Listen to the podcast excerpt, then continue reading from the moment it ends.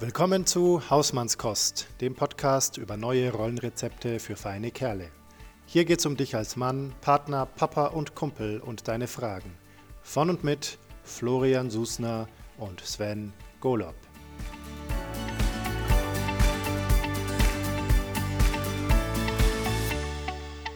Herzlich willkommen zu Hausmannskost. Wir sind heute wieder zu dritt hier bei dem Podcast für Männer. So am, Interna am, Internationalen Frauentag aufgenommen reden wir jetzt aber trotzdem unter Männern, auch über Männer. Das ist sicherlich auch okay. Ja, ich glaube, das ist okay. Ja, wir haben uns heute wieder einen ganz spannenden Gast eingeladen, und zwar den Tammy Weißenberg. Hallo Tammy. Hallo und äh, guten Morgen und natürlich auch zum Internationalen Frauentag heute von mir Hochachtung vor den Frauen, denn ohne das, was diese Frauen tun, gerade auch in ihrer Arbeit, ähm, gäbe es zum Beispiel das, was ich tue und worüber wir heute auch vielleicht sprechen wollen, überhaupt gar nicht. Also von daher gut, dass das auch heute zum Internationalen Frauentag ist. Passt. Mhm. Ja, ne? Ach, schön. Das ist toll, dass du es sagst, finde ich, äh, ja, aller Ehrenwert. Absolut. Unterschreibe ich. Danke. Und, und gut das Interesse gleich geweckt. Muss man dranbleiben, um zu erfahren. Ja. Aber wir bleiben trotzdem zunächst mal in unserer altbekannten, altbewährten Struktur, die wir zuletzt ja sträflichst vernachlässigt haben. Wir fangen erstmal an mit dem Check-in. Florian, wie kommst du heute an? Ich komme heute eigentlich guter Dinge an. Ich habe ähm, die letzten Nächte relativ viel geschlafen, was ich ganz bewusst gemacht habe. Also ich war um Viertel nach neun im Bett oder so, oh. weil ich ansonsten relativ viel Stress gerade habe. Also ich habe gerade ganz viel Arbeit. Das wird sich noch bis Mitte April oder so fortsetzen. Deswegen ähm, habe ich immer so ein bisschen, ich bin heute früh aufgewacht und hatte, glaube ich, was geträumt und äh, hatte irgendwas geträumt, was mit einem Workshop zu tun hatte, den ich bald halten muss. Und dann hatte ich das noch so halb im Kopf und dann war ich mir so im Dämmerzustand nicht sicher, ob das jetzt was war, was ich wirklich halten muss und ob ich das heute halten muss oder ob ich das jetzt vergessen habe und ob ich da jetzt irgendwie. Also ich bin so ein bisschen konfus aufgewacht und deswegen bin ich auch ein bisschen konfus da, glaube ich. Aber eigentlich, eigentlich geht es mir gut und ich freue mich auf das Gespräch. Ja. Wunderbar. Hm. Lieber Sven, wie bist denn du heute da? Ähm, erfrischt, wenn auch nicht super erholt, aber das ist auch okay. Ähm, wir haben gestern eine große Fahrradtour gemacht und ähm, das war einfach herrlich, so einen halben Tag wirklich Sonne getankt und diese frische Luft. Und heute Morgen irgendwie auch wieder. Der, der Junior ist mit seinem Laufrad zum Kindergarten. Ich nehme her und es, äh, ja, es tut einfach richtig gut, so diese ersten Stunden des Tages dann auch mal ein Teil davon, einfach draußen zu sein und in Bewegung und nur irgendwie so, ach ja, wie soll ich sagen, so im, in, in Bewegung und im Flow zu sein und erstmal nichts anderes zu tun. Das tut echt gut. Bist du heute wieder um fünf aufgestanden? Nein, nein, tatsächlich nicht. Ich habe die, äh, diese 5 Uhr Aufstehroutine habe ich jetzt mal irgendwie ad acta gelegt. Das hat sich einfach echt nicht bewährt für den Rest des Tages. da muss ich, muss ich jetzt nochmal nachschärfen, wie ich das genau okay. genau halten will. Okay. Tammy, wie kommst du an? Wie geht's dir? Ja, ähm, mir geht es gut. Ich bin äh, gut heute in den Montag angekommen. Das Wochenende war entspannt. Es war mega tolles Wetter. Wir haben schon die ersten ein paar Handgriffe bei uns im, im Garten gemacht. Wir wollen jetzt ein großes Gewächshaus aufbauen. Meine Partnerin ist in der Obst- und Gemüseproduktion eingestiegen letztes Jahr und da waren die Kapazitäten schnell erschöpft und die werden dieses Jahr hochgefahren. Und ich, ich glaube mal, ähm, wenn das ähm, so weitergeht, wie das Jahr anfing, dass wir viel zu Hause sind, äh, nicht weg dürfen durch, dank oder wegen Corona, wir da auch beste Möglichkeiten haben, das auch zu leben. Und ja, es, ähm, es war eine, ein gutes Wochenende, es ist ein guter Wochenstart. Ich ähm, bin gut gestartet und bin fit. Top. Das klingt, klingt toll. Gut. Ja, klingt super. Schön. Dann sind ja tatsächlich alle relativ fit heute. Mhm. Dann schauen wir doch gleich mal an, was letzte Woche so gebracht hat. der Brüller der Woche.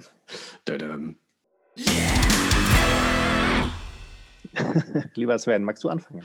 Sehr gerne. Ähm, Florian, du hast eben vom, vom Schlaf erzählt. Ja. Der Schlaf und ich, wir haben so eine, so eine etwas längere On-Off-Beziehung schon.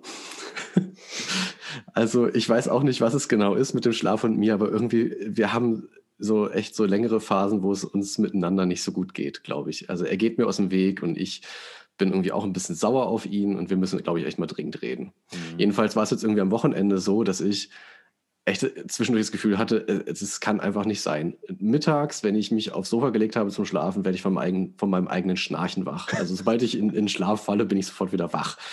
Das hat dann auch nicht dieses Powernapping-Gefühl, wo ich dann aufstehe nach zehn Minuten und denke, ja, yeah, okay, jetzt geht's wieder los, sondern so dieses, habe ich jetzt eigentlich wirklich geschlafen? Keine Ahnung.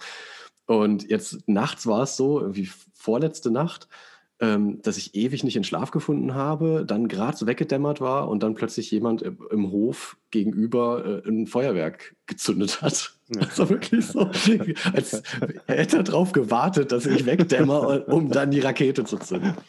Und letzte Nacht war es äh, ein Piepsen das unregelmäßig kam, mhm. durch die ganze Wohnung schalte und scheinbar nur mich wach gehalten hat. Heute Morgen stellte ich fest, es war ein, ein äh, Rauchmelder, der jetzt den Geist aufgibt. Die Batterie leer ist. Hm. Ja. Aber da stehe ich jetzt natürlich auch nachts um halb eins nicht auf und hole die Leiter, um von der Decke zu schrauben. Also das ist irgendwie gerade, ähm, ja, mein Brüller der Woche ist echt der oh Schlaf oh und ich, wir müssen dringend reden. Oh ich und damit auch noch von der Umwelt diese Beziehung zusätzlich erschwert. Ja, also dann auch so wirklich so teilweise mittags, dann wenn ich mich gerade hinlege, gegenüber, wir sind ja hier auf dem Land, dann springt dann plötzlich der Traktor an. Also es ist wirklich so, so wirklich, als würden alle mich beobachten wie bei der Truman Show und dann halt regelmäßig irgendwas machen, damit es noch spannend bleibt. Also für ja. mich ist es wenig unterhaltsam. Für mich als Städter klingt das der Traktor vor der Tür total romantisch, aber das ist wahrscheinlich verkehrt. Ja, nee, nicht ganz. ja, lustig. Ähm, ja, nicht schön, wenn man nicht schlafen kann. Ja, das ist, mhm. ist es wirklich. Also mhm. ich, ich versuche es auch mit Humor zu nehmen, aber irgendwann hört der Spaß einfach auf. Ja. ja. Daher versteht, wenn man nicht Abs schlafen kann, versteht man, warum Schlafentzug durchaus äh, Folgen ja. haben kann und nicht ja. so schön ist. Mhm. Florian, hast du was dabei? Ja, ich habe was dabei. Ich äh, habe jetzt fast nach deiner Geschichte überlegt, ob ich, ob ich abzweige, aber ich mache es nicht, ähm, weil ich eigentlich was, was dazu Passendes habe, äh, wo es um den Schlaf meiner Tochter geht. Die war nämlich gerade eingeschlafen und dann am draußen. Aber es ist nicht mein Brüller, ich will es nur kurz erzählen. äh, ich, äh, weil ich es irgendwie dann, weil ich auch über mich selber da schmunzeln musste. Äh, und zwar, meine Tochter war gerade eingeschlafen und das Fenster war offen und dann haben draußen ähm, auf der Straße zwei Jungs ganz laut ihr Auto geparkt und Musik angemacht. So richtige Partymusik war das. Und es war bei uns im Zimmer lauter, als ich Zimmerlautstärke anmachen würde. und dann habe ich rausgeschaut, so durchs äh, geöffnete Fenster und, oder durchs angelehnte Fenster und habe dann die zwei Jungs auf der Straße rumlaufen sehen und dann habe ich, was eigentlich gar nicht meine Art ist, habe ich runtergebrüllt. Oh. runtergebrüllt, hier schlafen Kinder. Ähm, und dann sind sie gesprungen, sind so, haben sofort leise gemacht, das fand ich total gut. Dann habe ich dann, dann habe ich noch Danke runtergerufen. und dann konnte meine Tochter schlafen. Das fand ich ähm, irgendwie lustig. Meine Tochter fand es ziemlich cool. Die fand es äh, großartig. Ah, sehr gut. Da Aber das, wie gesagt, ist überhaupt nicht mein Brüller der Woche. Mein Brüller der Woche ist ganz was anderes. Ähm, das ist eigentlich gar nicht besonders lustig, aber ich fand es total gut und habe dann doch ganz schön gelacht und äh, habe auch ähm, echt irgendwie fand es auch schön eigentlich. Und zwar äh, ganz banal ein, ein Filmchen im Internet, was ich angeschaut habe. Ähm, also gar nicht Filmchen, sondern dauert 15 Minuten. Und zwar von irgendeinem schwedischen Filmteam. Die haben, ähm, ich glaube, 67 Leute oder so nacheinander jeweils auf einen 10-Meter-Sprungturm geschickt und sie dann gefilmt, wie die da oben auf dem 10-Meter-Sprungturm stehen und halt mit sich ringen, da runter zu springen. Und haben auch Mikrofone aufgebaut, dass man auch gut versteht, was die sagen. Das waren viele, die allein waren, teilweise war auch ein Pärchen oder zwei Kumpels waren da oben. Und es ist zum einen wirklich lustig, das zu beobachten, aber auch total berührend, wie die Leute da mit ihren, mit ihren Ängsten umgehen. Das, wecken, das weckt ja wirklich Urängste. Mhm. Wo dann man auch sieht, diesen Kampf zwischen dem, dem Kognitiven, man hat sich ja vorgenommen, man geht da hoch und man, wenn man da unten ist, dann glaubt man auch nicht, dass es so schlimm ist. Also ich war auch mal auf dem 10-Meter-Turm, der schaut von unten wirklich nicht so hoch aus, von oben aber schon. Mhm. ähm, dieses ganz starke Aufeinanderprallen von dem, was im kognitiven Teil des Gehirns stattfindet, so dieses, ach, ist doch nicht so schlimm, ach, mach das jetzt einfach nur plus zwei Schritte und du weißt, es passiert nicht wirklich was und dann gleichzeitig so diese tieferen Teile des Gehirns, die äh, eine total starke Fluchtreaktion auslösen. Und das ist wirklich, ähm, ich habe es auch meiner Familie gezeigt, die fanden das auch toll, das ist wirklich großes Kino, diesen Leuten da zuzuschauen diese Emotionen, die sich da in diesen Gesichtern oder auch in diesen Körpern dann teilweise komplett abspielen, dieser, mhm. dieses Ringen mit, mit der Angst und dem gleichzeitig dem irgendwie auch sich überwinden wollen und dem vielleicht auch runterspielen und den mit sich selber dann schimpfen und mit auch ganz unterschiedlich. Die einen, die ganz groß wirklich fast schon einen Tanz aufführen da oben, weil sie so sauer auf sich sind. Die anderen, die ganz ruhig werden, sich 30 Sekunden gar nicht bewegen, nur in sich gekehrt sind. Ähm, und dann einer war dabei, der hat ganz lang nichts gemacht, sondern hat Anlauf genommen, ist losgerannt und hat dann aber kurz vorher wieder abgebremst. ist fast runtergefallen, aber dann doch nicht. Und ist dann wieder die Treppe runter, also die Leiter runtergeklettert. Ich habe schweißnasse Hände jetzt echt. aber das, also es ist wirklich ein Film, also der letztendlich, also der, die Filmemacher machen nicht viel, die äh, inszenieren ein bisschen, ab und zu ist ein bisschen Musik dabei. Ähm, aber ich finde es dann doch auch recht respektvoll. Also es ist nicht so sehr, ich weiß auch nicht. Ähm, also es ist einfach nett anzuschauen, macht echt Spaß. Also vielleicht verlinken wir den, den Link zu dem Film. Gerne, genau. Das, ähm, das, äh, das äh, hat mir den Freitag war das, glaube ich, wirklich erheitert. Fand ich gut. ja, das war mein Brüller der Woche. Wow, danke. Tami, wie sieht's aus? Hast du oh. uns was mitgebracht? ähm, ja, ich, ich, ähm, ich bin sonst, oder nicht sonst, ich, ich bin ein, ein, Mensch, der, der durchweg äh, positiv und äh, optimistisch gestimmt und auch immer, immer freundlich und diplomatisch durchs Leben geht. Und, und ich finde es wirklich selten Sachen, die mich echt so im, im Inneren wirklich auffühlen, wo ich sage, das, das kann doch nicht, nicht sein. Und wenn ich jetzt ganz viele kleine und große Dinge aufzählen, die mich so die letzten Jahre beschäftigt haben, aber was mich letzte Woche so, so richtig gepackt hat, wo ich, wo ich, äh, also wo ich aufstehe, ist, wenn es um Ungerechtigkeit geht und um mhm. diese Sachen wie wie wie ähm, wie Habgier oder ne, also all, all diese diese Dinge, die so mit Missgunst, Geld, Besitztum, Macht und, und zu tun haben, das, und Ungerechtigkeit, das stehe ich auf, das kann ich überhaupt nicht ab. Und leider haben da letzte Woche, ähm, oder es sind jetzt letzte Woche zwei Politiker ins, äh, ins Licht geraten, zwei gewählte Volksvertreter, äh, auch mit Bundestagsmandat, die uns als Volk vertreten und für uns wohl das Beste wollen und ihre Fürsorgepflicht für das deutsche Volk ausüben. Ähm, und da ist wohl herausgekommen, dass diese beiden Menschen es wohl nicht so mit äh, ja, der dem Maß der Gier hatten und sich eben durch irgendwelche windigen Geschäfte vermitteln von Maskenverkauf äh, da an unfassbar viel, viel Geld bereichert haben. Ich glaube, der eine über 600.000 mhm. Euro, der andere, glaube ich, eine Viertelmillion, mhm. wie da jetzt rauskam. Und ich, ich finde das, ich finde das unfassbar schlimm, wie gerade auch zwei Politiker aus, aus, aus Parteien, die ja christlichen Werten unterliegen. Das sind Parteien, die mit einem C von dran losgehen. Und, und äh, ich, ich dachte eigentlich immer, dass diese Menschen, die in, dieser, in diesen Parteien sind und ähm, ja, diese Werte auch vertreten, die christlichen Werte vertreten und gerade zum was die Gier angeht. Ne? Ich bin ich bin nicht gläubig, ich bin Heide, aber ich beschäftige mich auch damit und äh, es äh, steht ja auch in, in, in der Bibel drin: Hütet euch vor jeder Art Habgier, Sie verleitet nicht nur zu betrügen, sie trügt an sich. Ähm, haben die jemals das irgendwie gelesen, welche Werte sie vertreten und bereichern sich an der Not der Menschen, dass jeder so einen, äh, sorry jetzt, so einen verdammten Schnuffi an der Schnute hat, vermitteln da Geschäfte, die denen insgesamt eine Viertelmillion oder über eine halbe Million Kohle bringt in die eigene Tasche. Wow.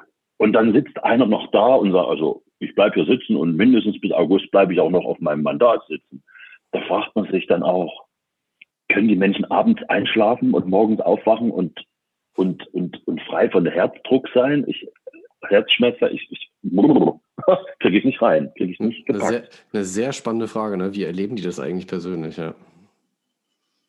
Was, was, geht, was geht bei denen nicht, ab, um es mal so zu sagen? Was geht bei da, denen ab? Was da abgeht. Viele sagen ja, Geld verdirbt den Charakter, aber ich, ich glaube eher, Geld legt ihn offen mhm. äh, und verdirbt ihn nicht. Geld legt den Charakter offen. Und bei den beiden, und ich, ich, ich möchte nicht wissen, wenn man da jetzt anfängt, bei all diesen Bundestagsabgeordneten mal zu Hause an, anfängt zu, zu kramern, was da alles ans, ans, ans Licht kommt. Ich, ich möchte es bitte nicht wissen. Mhm. Ja, ich muss bei dieser Geschichte auch sehr stark an einen anderen Politiker denken, der auch ein C vorne dran hat, aber dann gefolgt von dem S, der aus Bayern stammt, ähm, der trotz zahlreicher öffentlicher Verfehlungen einfach sagt, nö, warum soll ich gehen?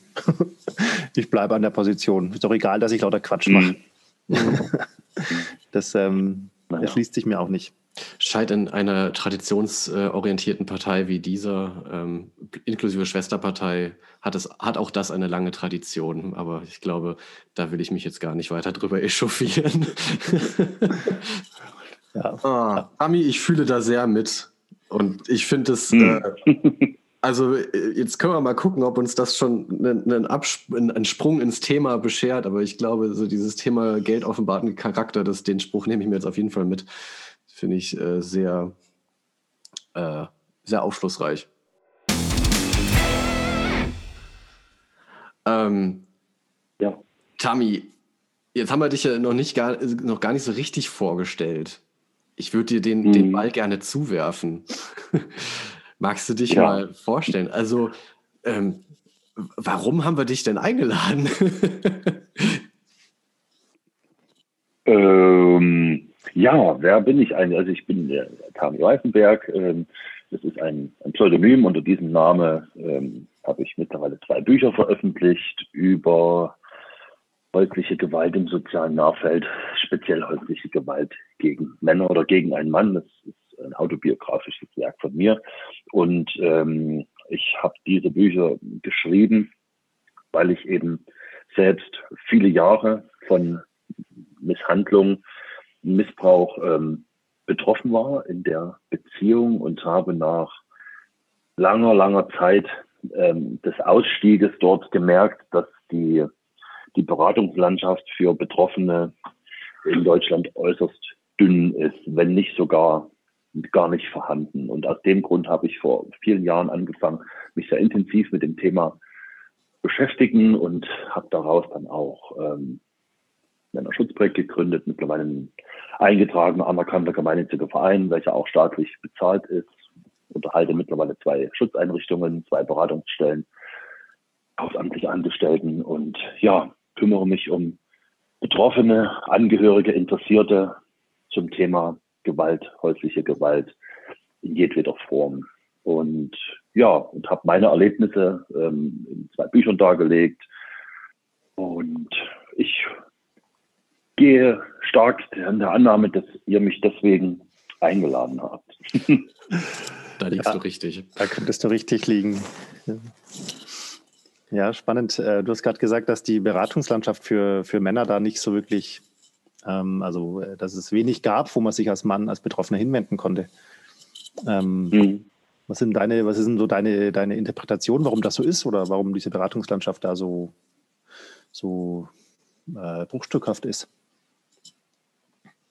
Hm, das ist eine, eine Frage, die kriege ich ganz, ganz oft gestellt und ich, ich vermag das nicht, diese Frage auch gut und abschließend beantworten zu können. Ich kann die wirklich nur mit meinen eigenen ähm, Eindrücken versuchen zu beantworten. Mhm. Ähm, ja, es ist, ist gesellschaftlich leider so, oder es ist so, ohne das jetzt zu werden, es ist in der Gesellschaft so, ob es jetzt leider oder zum Glück, es ist so, dass ähm, trotz der ganz, ganz großen Arbeit zum Thema Gleichberechtigung noch immer wirklich geschlechtsspezifische Unterschiede bestehen, so sehr man auch an der Gleichberechtigung arbeitet. Und das ist insbesondere eben auch die Stellung der einzelnen Geschlechter in der Gesellschaft verbunden auch mit deren Stärke oder Wertigkeit. Das ähm, ist leider so. Und wenn man so diese einfachen Worte wie stark nimmt, dann packt man da alles männliche rein und wenn man dieses Wort so Verletzlichkeit, Verletzbarkeit nimmt, dann packt man da weibliches rein und so sehr wir uns auch bemühen, das nicht zu tun, tun wir das. Im Kindergarten geht das schon los. Ne? Ach komm, Indianer weint nicht, jetzt, ne? alles gut. Und, und warum, warum lacht ihr denn über den Tobias? Na, weil er da hinten mit dem Mädchen spielt. Das, das sind so kleine Dinge, wo das schon losgeht. Und ich glaube einfach, dass die Männlichkeit heute noch immer mit, mit ähm, Stärke und Unverletzbarkeit und wenn doch mal eine Verletzbarkeit ist, dann schafft das der Mann mit sich selbst auszumachen und ähm, das ist, glaube ich, noch, noch drin. so sehr wir uns auch bemühen, das rauszukriegen. Und ich glaube, das ist auch der Grund, warum da gar nicht geguckt wurde, hey, natürlich sind diese Menschen auch ähm, verletzlich und verletzbar und natürlich klagen diese Menschen auch und klagen auch an, dass es ihnen nicht gut geht. Was machen wir dann speziell mit denen? Ist, ich glaube, aus den Gründen ist das einfach etwas vergessen worden. Ich denke nicht mal mutwillig. Es ist einfach, ja, nicht als nötig erachtet worden. So ist mein Gefühl gewesen bis jetzt. Mhm. Also etwas, was mich beim, beim Lesen ähm, von Darjeeling Pur, das ist ja das eine Buch, ähm, tatsächlich sehr, sehr bewegt hat, war die Art und Weise, wie offen du über deine eigenen Verletzungen sprichst. War das für dich, hm, ich will jetzt gar nicht mal irgendwie so darauf eingehen, ob das jetzt irgendwie zu, zum Heilungsprozess auch für dich dazugehörte, sondern eigentlich mehr, war dir das auch wichtig, so offen zu sein? Also gerade weil du sagst, ähm, diese Verletzbarkeit als, als Mann wird halt eben bei, bei der typischen traditionellen Männerrolle ausgeblendet. Äh, war dir das auch ein Anliegen, die, so offen zu sein? Ja, das war mir ein Anliegen. Wobei ich sagen muss, im, im ersten Buch, ja, habe ich natürlich sehr stark dargelegt, was mir widerfahren ist, aber warum mir das widerfahren ist, welche Prozesse auch bei mir in Gang gesetzt wurde, dass ich es überhaupt so weit kommen lassen. Das ist dann im zweiten Buch geschrieben, da ist der Fokus fast nur darauf gerichtet, weil das die meisten wirklich sehr interessiert. Mhm. Aber das war mir wichtig. Zum einen war es mir wichtig, das wirklich ohne das Einbringen von eigenen Emotionen darzulegen. Das ist mir, glaube ich, in dem Buch auch gelungen. Also ich habe da weder von Gefühlen noch irgendwas gesprochen, sondern einfach nur das nackt dargelegt, wie das ist. Und es war mir wichtig, denn ähm, ja, wenn man ist ein großer Mann, 1,93 groß und da hat über 100 Kilo Masse und da ist beruflich als Geschäftsführer angestellt und ähm, ja, was, was hat man dem denn? Ne? Das, das, das, läuft doch. Und nein, eben nicht. Das war die nach außen ähm, gezeigte Fassade und es war mir wichtig zu zeigen, dass es eben diese, diese, diese vermeintlichen Äußerlichkeiten, die jetzt von Statur und, und Masse und beruflicher Stellung dass die in einem Gewaltsetting absolut ähm, keine Bedeutung haben. Das, das, das schützt einen nicht, das stellt einen auch nicht in eine, auf eine Stufe, die eine, eine Überlegenheit oder vielleicht sogar eine, eine Möglichkeit des Wehrens impliziert. Nee, das sind wirklich nur Äußerlichkeiten, die aber in der Gesellschaft nur gesehen werden und damit abgewogen wird, braucht er Hilfe, oder braucht er keine Hilfe? Ist das der, der kleine klapprige Nerd mit der Brille und mit, und mit dem Atari-Hoodie? Oder ist das der, der, der große Nackenpastor? Wer, wer braucht Hilfe? Und wir entscheiden das, wenn wir die Menschen sehen. Und ähm, völliger Quatsch in der Realität. Hm. Deswegen war mir das wichtig, das so darzustellen. Sehr interessant, was du beschreibst. Ähm, diese, diese Eigenschaften, die du beschreibst, also groß und, und, und eine gewisse Masse und, und auch beruflich äh, in, einer, in einer guten Position, das sind ja so, wenn man so interpretieren möchte, typische Eigenschaften, die man in der traditionellen Männlichkeit findet. Also ein echter Mann quasi in der mhm. traditionellen mhm. Männlichkeit ist ja groß und stark und, mhm. Und beruflich erfolgreich und durchsetzungskräftig. Und ähm, auf den ersten Blick geht es ja genau in die Richtung, dass man sagt, ja, er ist ein echter Mann, ähm, dem man dann auch dann zutrauen würde, dass er in der Beziehung, jetzt mal ganz allgemein gesprochen, die Hosen anhat. Inwiefern verstärkt denn deiner Leider. Erfahrung nach so diese traditionelle Männlichkeit genau diese, genau diese Wahrnehmung oder diese, dieses, dieses Schubladendenken? Ja, das, das, das ist drin, dieses, dieses Denken. Und natürlich wird ganz viel unternommen, dass das rauskommt, dieses Denken. Und viele sind da auch wirklich auf einem guten Weg und reflektieren sich und, und versuchen das eben nicht da reinzuschieben. Aber es ist ist drin und ich, ich, ich glaube auch, da muss man schon ganz, ganz klein anfangen, wirklich schon im, im kleinen Kindesalter und vielleicht auch seitens unserer Gesetzgebung, ähm, dass dieses Denken nicht so, nicht so vermittelt wird. Aber ja, es ist, es ist leider drin, ja. Mhm. Auch bei Menschen, wo man der Meinung sein sollte, dass es nicht drin ist. Ich hab, ne, wir hatten einen, einen Mann bei uns, der Hilfe gesucht hat und ähm, hat sich nach langem Hadern und nach einer wirklich großer Anstrengung, seine Scham und das Tabu zu überwinden, an die Polizei gewandt und hat gesagt, ich werde zu Hause von meiner Frau geschlagen und bekommt dann eben auch von dem dort diensthabenden Polizisten in der, in der, in der Dienststelle gesagt, ja, wird wahrscheinlich schon seinen Grund haben, warum er überhaupt ins Fresse fällt. So, und dann, natürlich ist dieser Polizist auch nicht frei von Vorurteilen, auch wenn er es beruflich vielleicht sollte, aber der Polizist ist auch nur ein Mensch und da ist auch so drin, ne? da kommt ein großer Kerl, großer, starker Kerl, ich sage jetzt mal in Gänsefüßen, macht einen auf Opfer und sagt, und dann, ja, wird schon, wird schon nicht ganz ohne sein, warum du Bart draufgekriegt hast. Ne?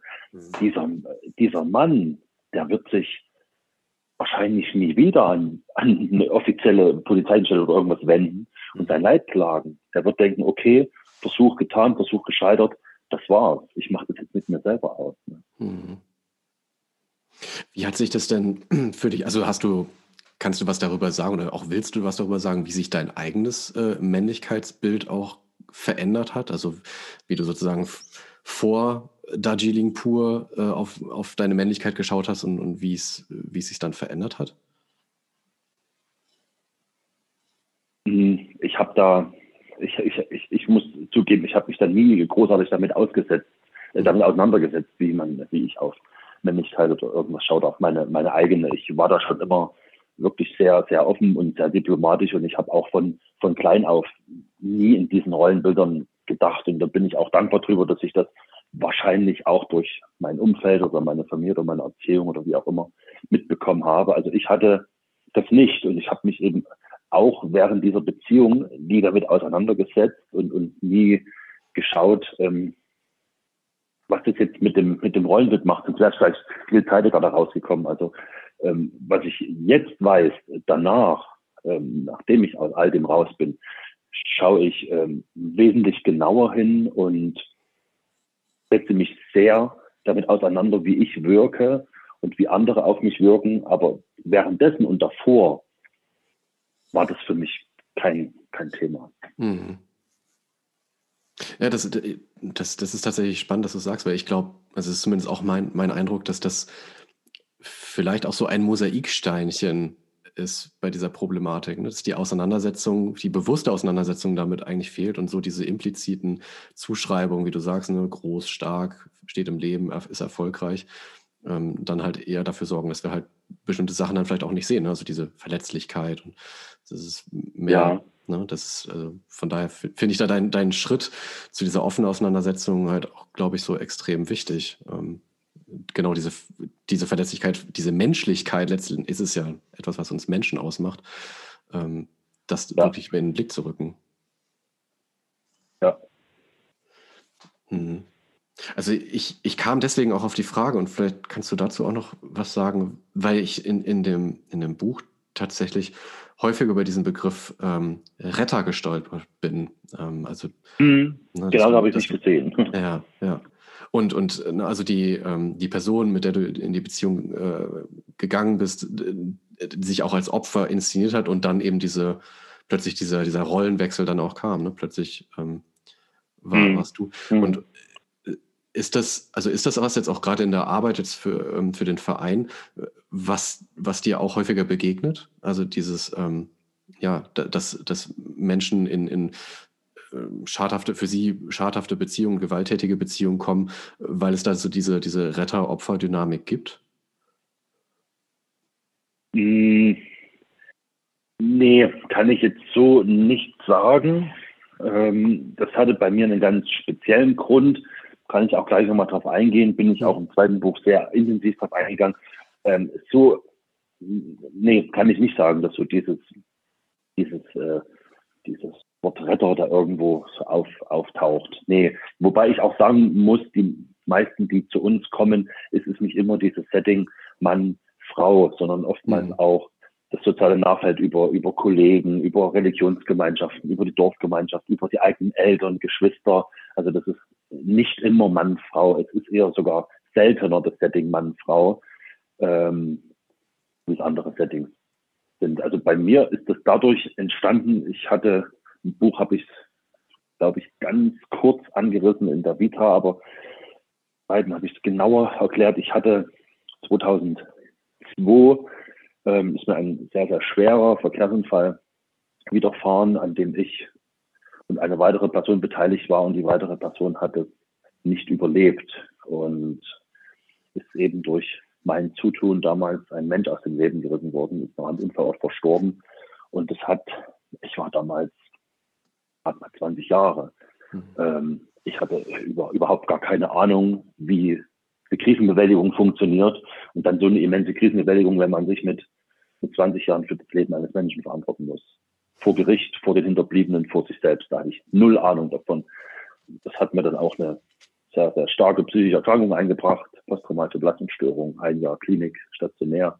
Mhm. Und danach hatte ich so diesen, trotz Behandlung, die meine PTBS wunderbar behandelt hat, habe ich trotzdem für mich sowas entwickelt und das war dieser Drang, es richtig zu machen, es gut zu machen, vielleicht das wieder gut zu machen, was da an diesem Tag damals passiert ist und nie wieder verantwortlich zu sein, dass ein Mensch durch mich direkt oder indirekt zu Schaden kommt oder Schaden erlebt oder Dinge erlebt, die nicht schön sind. Das wollte ich ab diesem Moment, wollte ich, dass das nie wieder passiert. Also jetzt mal ganz salopp gesagt, so everybody's darling sein, was mhm. absolut nicht funktioniert. Brauchen wir nicht reden, das funktioniert nicht.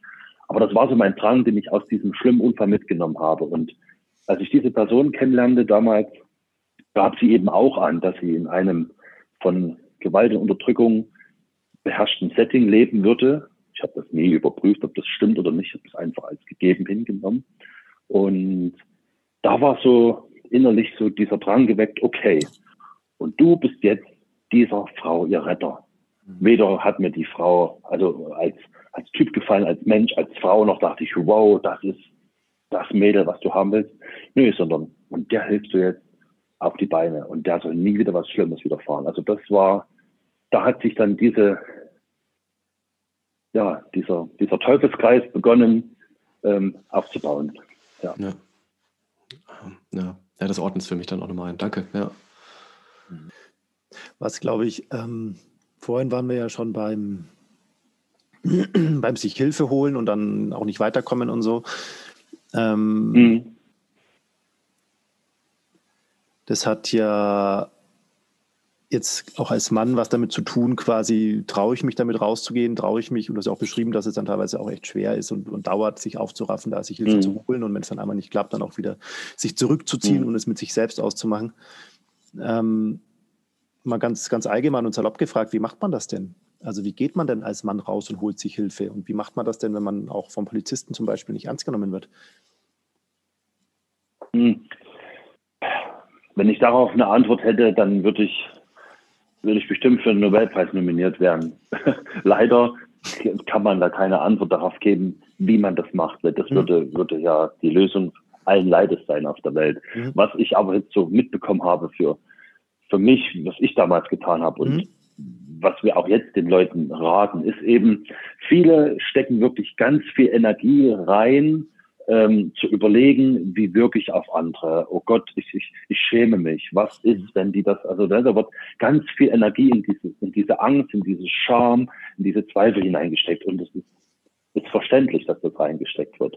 Und ich kann jetzt aber sagen, mittlerweile jetzt 2021 haben wir bundesweit eine Beratungslandschaft stehen, die es eben genau diesen, jetzt nicht abwertend, diesen Zweiflern, also ist wirklich nur sachlich gemeint, die es diesen Zweiflern leicht macht, dass die sich eben über genau diese Ängste keine Gedanken mehr machen müssen, denn dafür gibt es jetzt wunderbare Stellen, sondern diese Energie, die diese Menschen noch haben, sollen sie bitte nehmen, um die, um die, die Scham und das Tabu abzulegen und über diese Schwelle des Schams und des, des Tabus zu gehen. Sie brauchen keine Angst mehr haben, dass sie hinter dieser Schwelle irgendwo ins Bodenlose fallen und abgewiesen werden, sondern nehmt euch die Kraft und steigt über diese Schwelle von Scham und Tabu und seid euch sicher, dass dahinter mittlerweile professionelle Menschen stehen, die euch festhalten, egal wie groß und schwer ihr seid.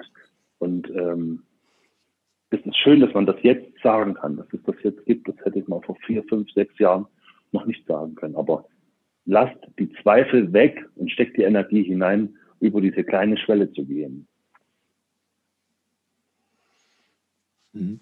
Ich muss jetzt witzigerweise, ähm, wo du es gerade sagst, an meinen eigenen Brüller der Woche denken, an diese, an diese Leute, die oben bei dem 10-Meter-Brett äh, springen und Angst haben, da, da zu springen.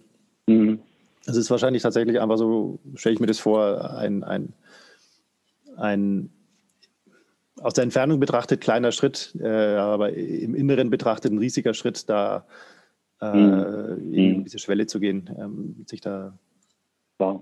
Ähm, Spielt ganz viel Verlust mit einer Rolle. Mhm. Ähm, Gesichtsverlust, gesellschaftlich äh, Anerkennung in der Gesellschaft, Verlust dessen, auch Verlustängste, was das Finanzielle, das Materielle, das Zwischenmenschliche, da spielen ganz viele Ängste eine, eine Rolle und ich, ich kann, glaube ich, mit sehr ruhigem Gewissen sagen, dass es mittlerweile echt wunderbare Projekte gibt. Insgesamt ist bundesweit zwölf. Vor wenigen Jahren war es eins, ähm, die einen genau das, die einen genau das nehmen. Also das, ähm, das ist da. 24-7. Das ist genau an, an dem Punkt, da würde ich jetzt tatsächlich mal auch noch drauf einsteigen wollen, das das Thema äh, Schutzwohnungen, Schutzräume.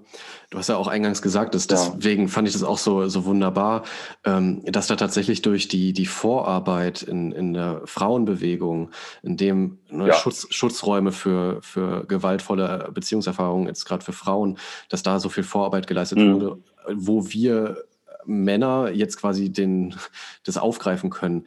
Ähm, mhm. da, das hätte, also da würde ich mich sehr freuen, wenn du vielleicht ein bisschen beschreibst, so was jetzt gerade auch ähm, dein, euer Verein, was bietet ihr an und ähm, ja. auch so dein Blick darauf, wo, wo stehen wir da in der, in der Landschaft für Schutzräume für, für mhm. Männer und was wäre auch der nächste Schritt mhm. für dich? Mhm. Ähm, ja, wie ich eingangs sagte, haben wir natürlich ganz, ganz viel gelernt ähm, von den Frauen aus dem Frauen- und Kinderschutz, denn ähm, diese Frauen- und Kinderschutzeinrichtungen, die gibt es ja nun mal schon viele Jahrzehnte und die wachsen, wachsen, wachsen und das ist auch ganz wichtig, denn das war für uns einfach auch die, die Vorlage, denen es eben nachzumachen und ähm, wobei ich sagen muss, also man kann es jetzt nicht vergleichen, man kann jetzt nicht 350, 400 Frauenschutzeinrichtungen äh, den zwölf Einrichtungen für Männer gegenüberstellen. Ne? Das, das, also ich möchte hier nicht, nichts vergleichen, dass es noch ungleich verteilt ist, mhm. ist so, aber das möchte ich weder werden noch vergleichen. Ähm, bei uns ist es so, wir unterscheiden uns da schon sehr von den Frauenschutzeinrichtungen. Dort ist ja oftmals so, die, die Frauen können dahin und leben dann dort, oftmals auch mit mehreren Frauen zusammen, WG-mäßig oder in größeren äh, Unterbringungen und, ähm, und bekommen dort Schutz und können dann dort geschützt leben. Ähm, bei uns ist das ein bisschen anders. Also wir bieten das auch, wobei bei uns die Schutzsuchenden einzeln untergebracht sind. Wir haben Wohnungen, die sind normal eingerichtet, wie auch unsere Wohnung zu Hause, also wirklich ja, ja, gemütliche Einzelwohnungen, wo sie leben können, auch mit dem Kind leben können und für sich sind. Und was wir dann tun, wir begleiten diese Menschen ganzheitlich. Also wir ähm, erarbeiten mit denen gleich ab Aufnahme ein, ein Konzept, wie sie mit unserer Hilfe ein eigenes, von Gewalt befreites Leben führen können. Ähm, um die Arbeit kümmern, um eine neue eigene Wohnung kümmern, das Auskunftssperren beim beim Einwohnermeldeamt sind Maßnahmen nach äh, Gewaltschutzgesetz angeleiert werden, die Menschen wieder ähm, eigenes Konto, eigenen Zugang haben. Ähm, also alle, alle Dinge, die nötig sind, dass man wieder auf die eigenen Beine kommt, das machen wir mit denen assistiert. Und das unterscheidet. Also man, die leben nicht nur bei uns, sondern die werden komplett an die Hand genommen. Wir haben da sämtliche Fachprofessionen, entweder im Verein selbst oder durch externe Netzwerkpartner und stellen gemeinsam diese Menschen wieder auf die Beine. Dadurch haben wir auch eine wesentlich geringere Platzkapazität. Also wenn man so ein Frauenhaus sieht mit 20, 30, 40 Plätzen ähm, und dann zwei Angestellten, das, das ist bei uns nicht so. Also wir bieten ähm, drei Plätze, also für, für bis zu drei Männer und deren Kindern, das können bis zu sechs Kinder sein. Mhm. Und das sind deswegen so wenig eben durch das Ganzheitliche. Und wenn man drei Leute an der Hand hat, die man ganzheitlich komplett betreut, mit einer 30-Stunden-Kraft, das ist schon ein absolutes Limit. Ne? Mhm. Und ja, das ist das, was wir, wir bieten, eben eine komplett ganzheitliche Betreuung und ein an die Hand nehmen, wieder auf die Beine zu kommen. Natürlich muss die Eigeninitiative von den Betroffenen selbst kommen. Wir drücken denen das nicht auf. Also wenn die selber die Bereitschaft nicht haben, in die Aktion zu kommen, wird es natürlich schwierig, aus dem Setting rauszukommen. Aber das funktioniert im Großen und Ganzen sehr gut. Ne? Gerade bei Männern und Frauen, das ist der, Unterschied, wenn man hört ja oft in Frauenhäusern, ne? die Frauen kommen ins Frauenhaus, sind fix und fertig und sind dann dort und ganz schlimm und nächsten Tag macht der Betreuer die Tür auf, Zimmer wieder leer, ist sie wieder weggegangen, wieder zu dem Mann hin. Ja, hat sich entschuldigt, alles wird gut. Zwei Wochen später steht sie wieder vor der Tür. Ne, da hat man ja, hört man ja oft im Frauenschutz dieses, dieses On-Off, ne? Mhm. Und das haben wir im Männerschutz nicht. Also wenn ein Mann die Entscheidung trifft, sich aus dem Setting zu lösen, dauert erstmal wesentlich länger, wie es bei Frauen dauert. Aber wenn dann die Entscheidung steht, dann machen wir die Erfahrung, dann bleibt diese Entscheidung auch. Also dann gibt es kein so ein typisches On-Off, was man leider im Frauenschutz hört, sondern dann steht das. Mhm. Das ist ein Unterschied, was es natürlich auch uns leichter macht zu arbeiten. Ne? Sonst arbeitet mit den, man arbeitet mit den Frauen und macht und nach einer Woche, zwei, naja, er hat sich entschuldigt, ich gehe wieder zurück. So, alles wieder auf Null. Das haben wir zum Glück nicht so. Und wie lange bleibt dann ein Mann durchschnittlich in, in, in einer Wohnung bei euch? Das ist unterschiedlich. Also wir lehnen uns da auch an, an die Vorgaben an, die im Frauenschutz existieren. Wir sagen meistens so ein Vierteljahr plus minus. Okay. Ähm, wir hatten aber auch schon welche hier, die ein Jahr lang hier waren, ein halbes oder dreiviertel Jahr hier waren. Ähm, das kann man dann, wenn man es begründet, auch fortführen. Mhm. Dann kann man dann gegenüber dem Ministerium auch sagen, warum man jetzt diese Zeit überschreitet. Aber im, im, im Schnitt ist so diese drei, vier Monate, sage ich mal, stationäre Behandlung, also wirklich allgemein genannt, ne? so diese drei, vier Monate stationär und danach geht es dann ambulant weiter, dass natürlich noch weiter in die Beratung kommt und macht aber dann schon ähm, ein eigenes Außenfeld wieder aufgebaut ist. Mhm. Jetzt hast du ja gesagt, dass in den letzten Jahren da eine ganze Handvoll an Wohnungen entstanden sind, was ja grundsätzlich ein guter Trend ist, mhm. aber noch deutlich weniger, als es jetzt bei Frauen gibt. Ähm, wie nimmst du die Nachfrage nach solchen Wohnungen wahr? Also wo wir, wo wir begonnen haben, wie gesagt, in den letzten 30 Jahren sind insgesamt zwölf Projekte bundesweit entstanden. Ähm, wo wir damit begonnen haben, da waren wir komplett ausgebucht. Wir alle Projekte, wir haben ja in Sachsen drei, ähm, ausgebucht mit Warteliste. Da ging wirklich gar nichts mehr. Das liegt einfach daran, dass ähm, ja, es eben so wenige Projekte auf das große Bundesgebiet sind und natürlich sich alle melden können. Also hier auch bei uns kommen Menschen aus der ganzen Bundesrepublik und auch aus dem angrenzenden europäischen Ausland. Und ja, gegenüber den Hilfesuchenden und die Zahl der Angebote ist ein Riesenungleichgewicht. Ne? Deswegen ausgebucht, Wartezeiten. Seit Corona da ist, haben wir das äh, ist es leider so, dass sich vieles wieder ins Dunkelfeld verschiebt mhm. ähm, durch den, das hohe Maß an Unsicherheit. Ne? Es gehört ja für einen Mann eh schon wesentlich höherer Mut dazu, sich dem Scham und dem Tabu zu entziehen und zuzugeben, was einem passiert. Das ist schon eine Riesenschwelle. Und dann kommt noch diese Riesenunsicherheit von Corona dazu, Ausgangssperre, in der Stadt darfst du das, in der Stadt darfst du das, in dem Bundesland kannst du ab 22 Uhr nicht mehr vor der Tür, dort darfst du, macht ja jeder seine eigene Suppe. Und, und das bringt ja uns schon in eine Riesenunsicherheit, was, ist, was darf ich und was nicht. Und den Schutz suchen, wenn die mit unter über drei, vier, fünf Bundesländer reisen müssen, um zu uns zu kommen, da ist die Unsicherheit noch, noch viel größer. Und dadurch hat sich jetzt vieles erstmal wieder ins, ins Dunkelfeld verschoben, was natürlich traurig ist und auch irgendwo bedenklich ist. Ne? Und ich denke, gerade durch diese Corona-Pandemie passiert wieder viel, viel mehr hinter verschlossenen Türen, ähm, als wir uns das, das vorstellen können. Eben durch die Unsicherheit, ähm, kann ich jetzt überhaupt hin, sind die Projekte ansprechbar, äh, haben die zu, ne? das, das, das, das spüren wir ganz deutlich. Ja. Das ist ähm, tatsächlich auch ein Aspekt, ne? wir ähm, der zu, der, der zu dem Diskurs, zu der Debatte sicherlich auch dazugehört. Ich, ich erlebe es bei uns zu Hause tatsächlich auch. Meine Frau arbeitet ja in der Schulsozialarbeit, ne, wo es ja auch viel mhm. um, um Kindeswohl dann auch geht. Und jetzt gerade in dieser Lockdown-Zeiten wir einfach viel über häusliche Gewalt sprechen und was halt tatsächlich dann mhm. ähm, auch durch das plötzliche Komprimieren der, der, des Lebensraumes von Familiensystemen dann so passiert. Ähm, und äh, na, das, das dazu, also zu diesem Diskurs tatsächlich einfach auch dazugehört, dass ähm, alle Menschen von solchen Erfahrungen dann auch betroffen sein können. Also das ist, ähm, das auch wieder mhm. da ganz ganzheitlich zu sehen. Also das finde ich ähm, ja. deswegen ganz wichtig, wie du sagst, ne, hinter verschlossenen Türen. Und das ist es. Ne? Es, es, wird plötzlich ganz vieles wieder unsichtbar, was, was vielleicht vorher so ein, so ein zartes Pflänzchen von Sichtbarkeit bekommen hat. Ähm, äh, Gerade, also was mich tatsächlich sehr überrascht hat, das war, war, mir gar nicht so bewusst. Du sagtest auch europäisches Ausland. Ähm, deswegen da auch nochmal so an meine Frage anknüpfend, ähm, was sind so die, die nächsten Schritte? Wo stehen wir gerade? Also ähm, wo, wo, siehst du sozusagen so die, die nächsten Entwicklungen deiner, eurer Arbeit im Verein, aber so generell? Im Verein, aber so generell.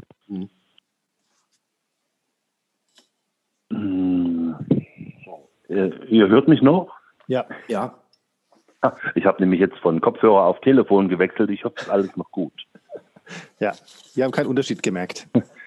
Okay, ähm, ja, wie, wie, gesagt, aus diesen eigentlich kleinen äh, Anfängen, die, ähm, die, die da begonnen wurden, ist es halt jetzt so, dass mittlerweile bundesweit schon, schon zwölf Einrichtungen existieren und hier in Sachsen auch eine, eine Landesfachstelle Jungen Männerarbeit errichtet wurde.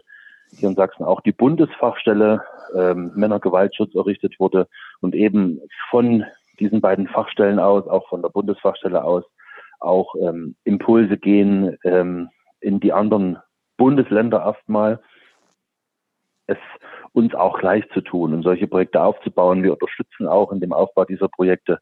Und da passiert was. Wie gesagt, in den letzten drei, vier Jahren ist die Anzahl auf insgesamt zwölf bundesweit gestiegen. Ne, das ist ähm, gut. Das ist fast eine, Verdreifachung, Vervierfachung innerhalb von dieser kurzen Zeit.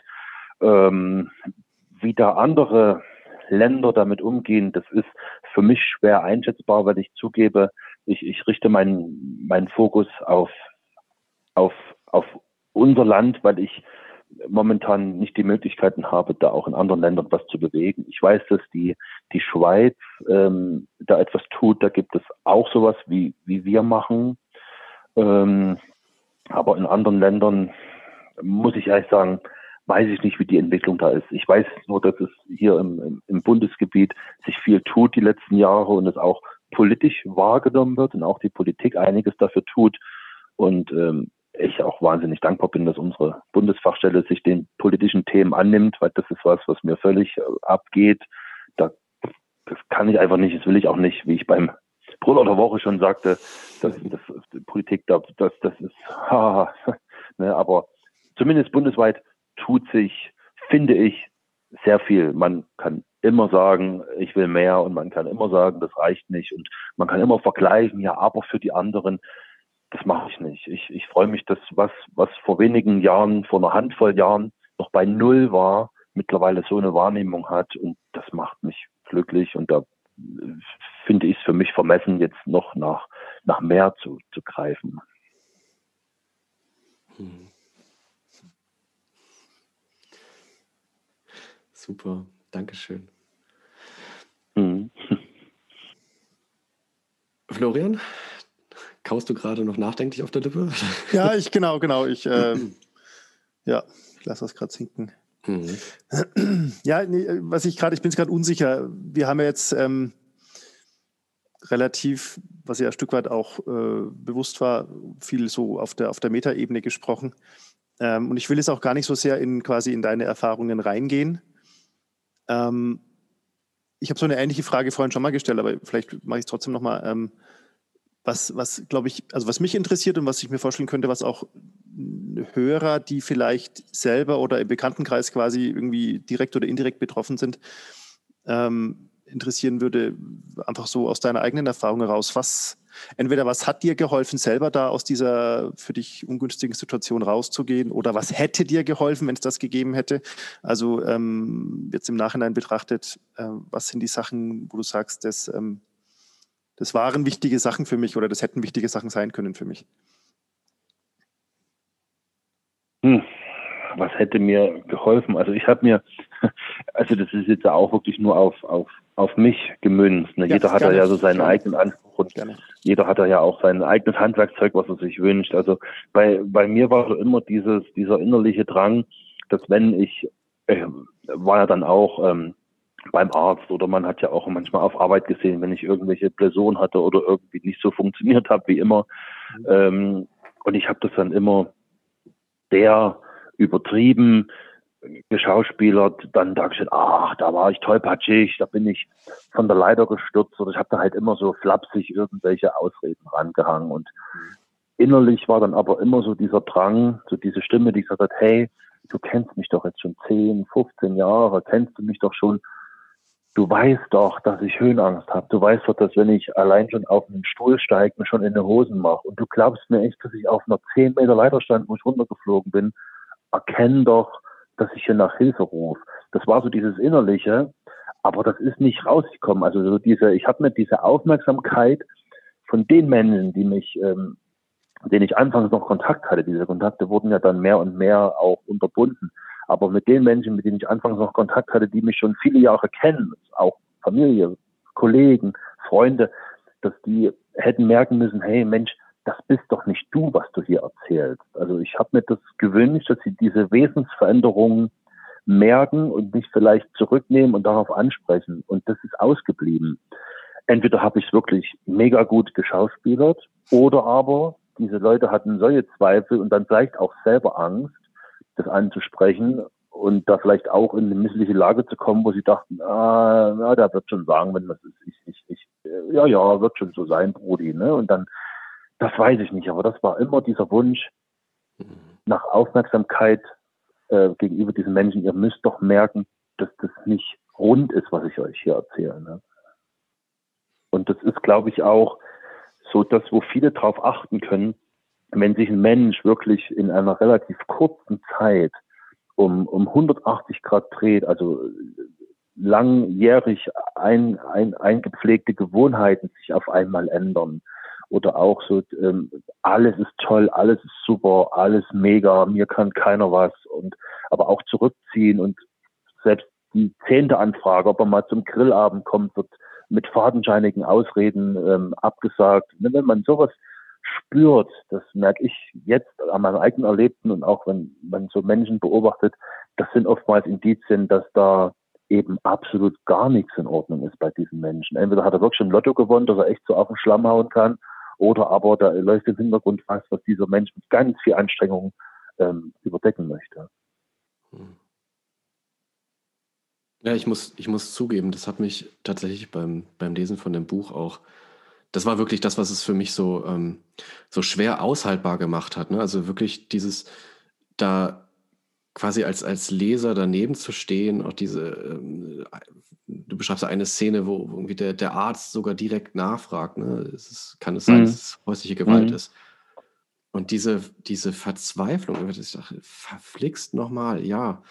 Ähm, ne, jetzt jetzt äh, kam auch häufig diese Formulierung von der, von der göttlichen Hand, die mal endlich irgendwie den Schalter umlegt und, und ne, dich, dich rausnimmt. Und das war wirklich so dieses, also diese diese, dieses Schweigen, diese, dieses Erstarren so und, und deswegen ähm, finde ich ja das einfach so, äh, ähm, so wichtig war es für mich auch, da, mich da auf, auf diesen Weg mit dir zusammen durch dieses Buch zu machen, um das mitzuerleben, äh, um wirklich auch ne, mich dafür zu sensibilisieren, wie, ähm, ja, wie stark dann aber auch eben halt genau diese Scham und diese Angst auch, auch ist und wie sehr sie dann halt Menschen dazu zwingt, auch in, gegen ihr eigenes Wohl dann wirklich sich zu öffnen, zu sagen, hey, ne, das, das ist wirklich los. Ähm, deswegen ja, finde ich es A, super, super wichtig, ähm, wie du damit umgehst und auch was du jetzt gerade gesagt hast und auch ähm, so auch für, für mich wiederum als mal Außenstehenden äh, mich dafür zu sensibilisieren. Und äh, deswegen bin ich da davon Herzen dankbar für, für deine Arbeit und deine Offenheit. Ich hoffe, dass das ähm, viele Menschen so sehen, wie du das jetzt geäußert hast. Das, ist mein, mein Ansinn. Also das ist das, was ich eben zurückgeben möchte, dass ich das eigene Erlebte jetzt äh, keinesfalls darlege, um ähm, jemand anderen oder meine Peinigerin bloßzustellen oder um mich etwas zu rächen oder um mich mit irgendwas zu bereichern oder in den Mittelpunkt zu schieben. Einzig allein ist es für mich das, das Anliegen, das wirklich ganz sachlich darzulegen, ohne Einbringen von eigenen Gefühlen. Wie kann sowas passieren? Ähm, wie baut sich sowas auf und wie kommt man dann letztendlich auch wieder raus, dass man das einfach mal, dass man das sieht und vielleicht sich auch selbst sensibilisiert, ähm, da vielleicht etwas aufmerksamer durchs Leben zu gehen, weil ich glaube, vielen, vielen, vielen Betroffenen ähm, kann geholfen werden, ähm, wenn einfach das Umfeld wesentlich sensibler ist. Oder viele sind ja sensibel ähm, und sich dann aber auch trauen, ihre Sensibilität zu äußern. Mhm. Und äh, Beispiel, das ist jetzt wirklich ein Beispiel aus der Praxis, das war tatsächlich so. Wir hatten da auch im Zuge unserer Vereinsarbeit auch ähm, engen Kontakt mit einem diensthabenden äh, Notarzt aus der Rettungsstelle. Und da haben wir auch mal über die Thematik gesprochen, was ist, wenn ihr jemanden jetzt hier in der Notaufnahme sitzen habt und ihr merkt deutlich, ja, erlebt häusliche Gewalt. Weil wenn ein, ein Arzt, ein erfahrener Arzt oder eine erfahrene Ärztin ähm, einen verletzten Menschen sieht ähm, und dementsprechend Erfahrung und auch eine Sensibilität mitbringt, dann merkt irgendwann der Arzt oder die Ärztin, ähm, das, was du hier erzählst und wie du zugerichtet bist, das passt nicht zusammen. Jetzt mal mhm. Butter bei der Fische, was ist hier wirklich passiert. Ne? Aber oftmals fehlt den Ärzten einfach diese Zeit, das, die Sensibilität auch anzuwenden. Und wir haben da mal mit einem Arzt darüber gesprochen und er sagte auch, wenn wir jetzt ähm, Minderjährige hier haben, Schutzbefohlene hier haben und wir stellen sowas fest, dann sind wir einfach auch vom Gesetz her dazu angehalten, zu sagen, okay, du kannst mir hier die Geschichte vom Pferd erzählen, ähm, das sieht mir aber aus, wie wenn du zu Hause Bad drüber kriegst wir holen jetzt hier die Polizei, wir klären das jetzt hier. Da, da müssen die das machen. Ne?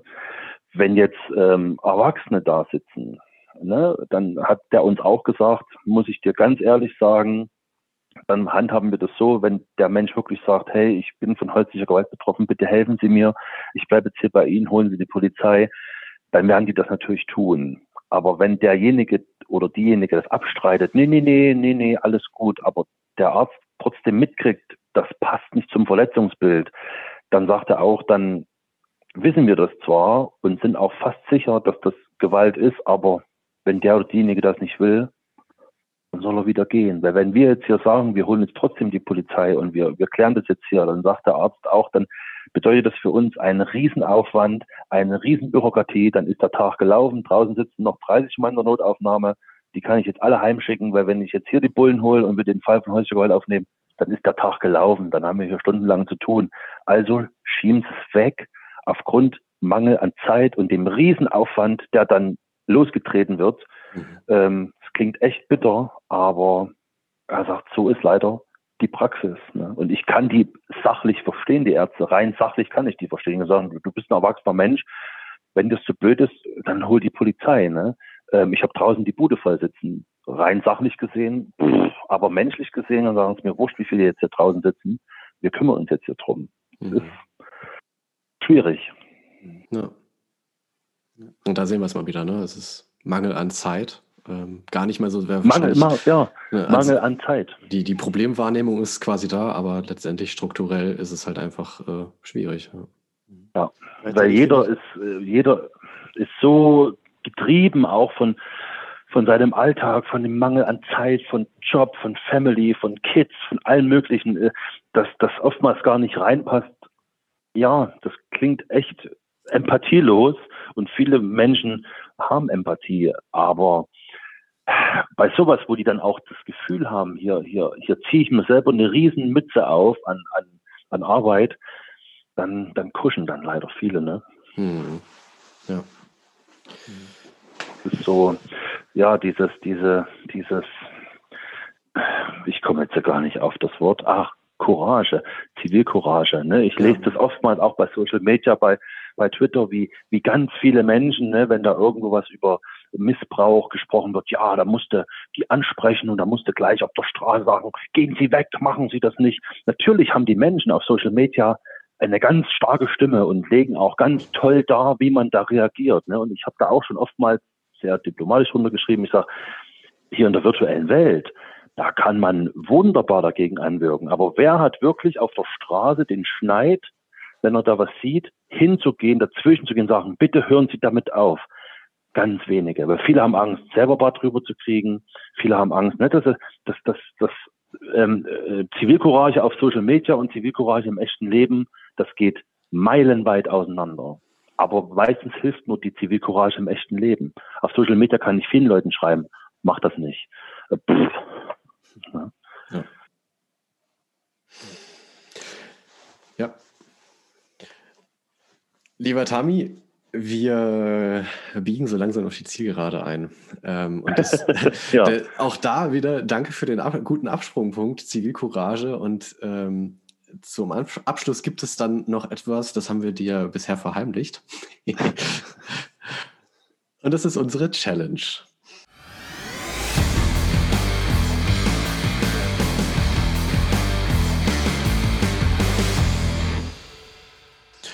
Das heißt, unseren Gästen. Und die was?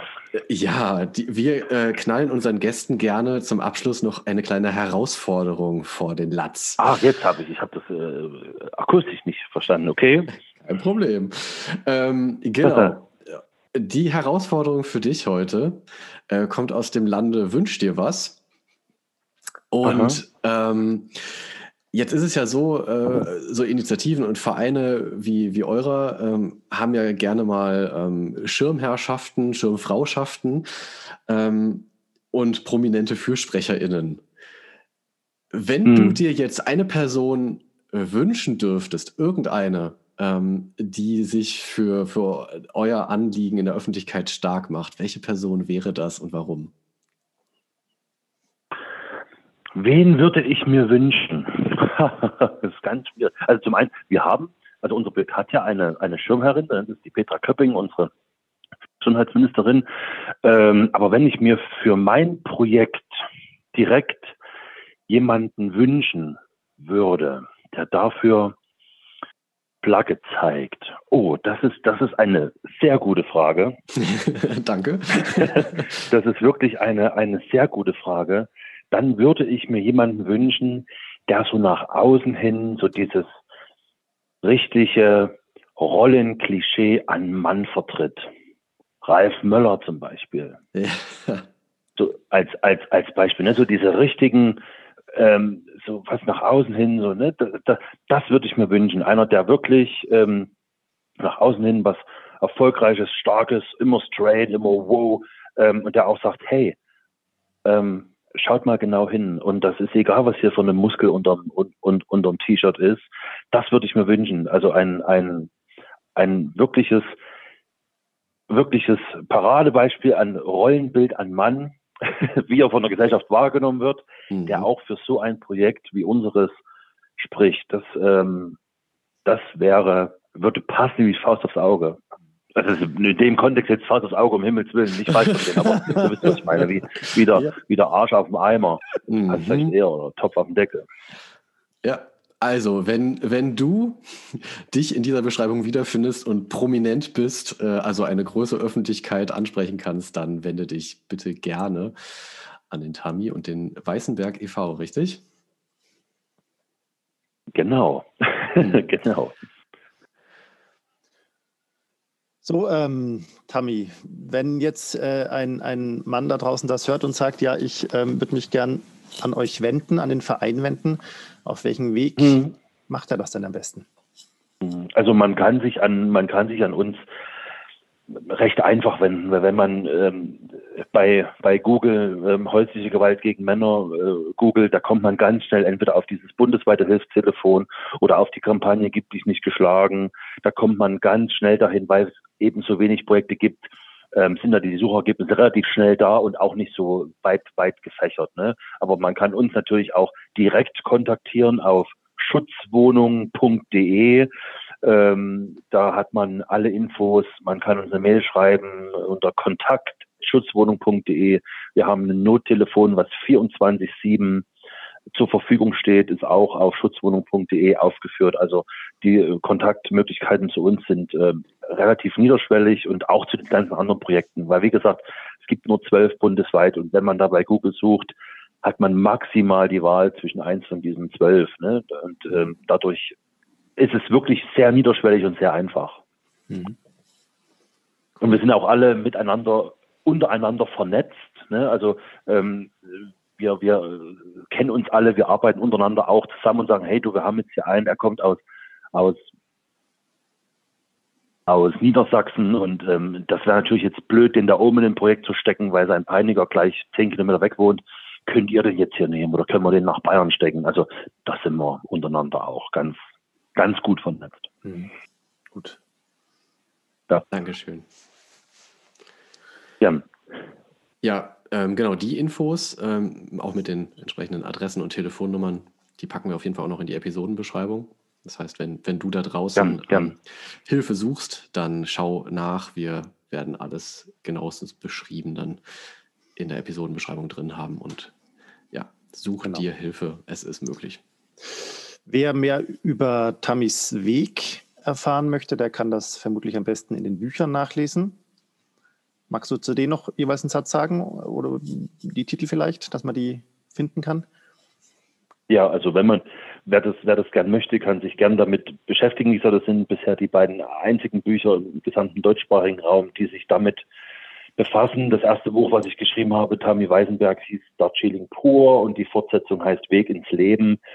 Ähm, ja, wobei mir hier, das ist mir immer ganz, ganz wichtig, äh, nicht die, die, ähm, die Wirtschaftlichkeit dieser, dieser Bücher im, im Vordergrund steht, mein Verlag natürlich, aber mir nicht, sondern mir geht es wirklich darum, den Menschen einen Einblick in dieses Thema zu geben. Also man kann sich sehr gern an mich wenden, auch über den Verein kann man mich kontaktieren.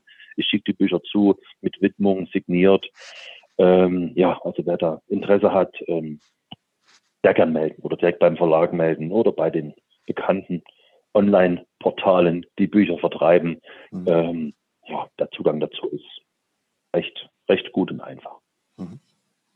Super. Tami, dann ganz, ganz herzlichen Dank für deine Zeit, deine Offenheit, ähm, das schöne Gern. Gespräch. Und ja. viel, viel Erfolg, alles Gute für euch im Verein und vor allen Dingen auch für, für die Menschen, mit denen ihr arbeitet. Vielen, vielen Dank und ich gebe es auch an euch zurück. Vielen Dank, dass ihr wirklich so ähm, respektvoll mit dem Thema umgegangen seid, das Thema aufgreift und ähm, zeigt und ja, euch auch alles Gute damit für das, was ihr tut ähm, und über die verschiedensten Themen berichtet. Ich glaube, das hat mal einfach mal gut gepasst heute. Mhm. Danke. Fand ich auch. Vielen, vielen Dank, Tammy. Alles Gute. Gerne. Dann würde ich sagen, auf Wiederhören. Dann dank euch und wir lesen voneinander. Hm. Machen wir. hören. Ciao. Ja, ciao. Ja, und äh, an euch da draußen auch äh, eine gute Zeit. Passt aufeinander auf und wir hören uns äh, in der nächsten Episode. Tschüss.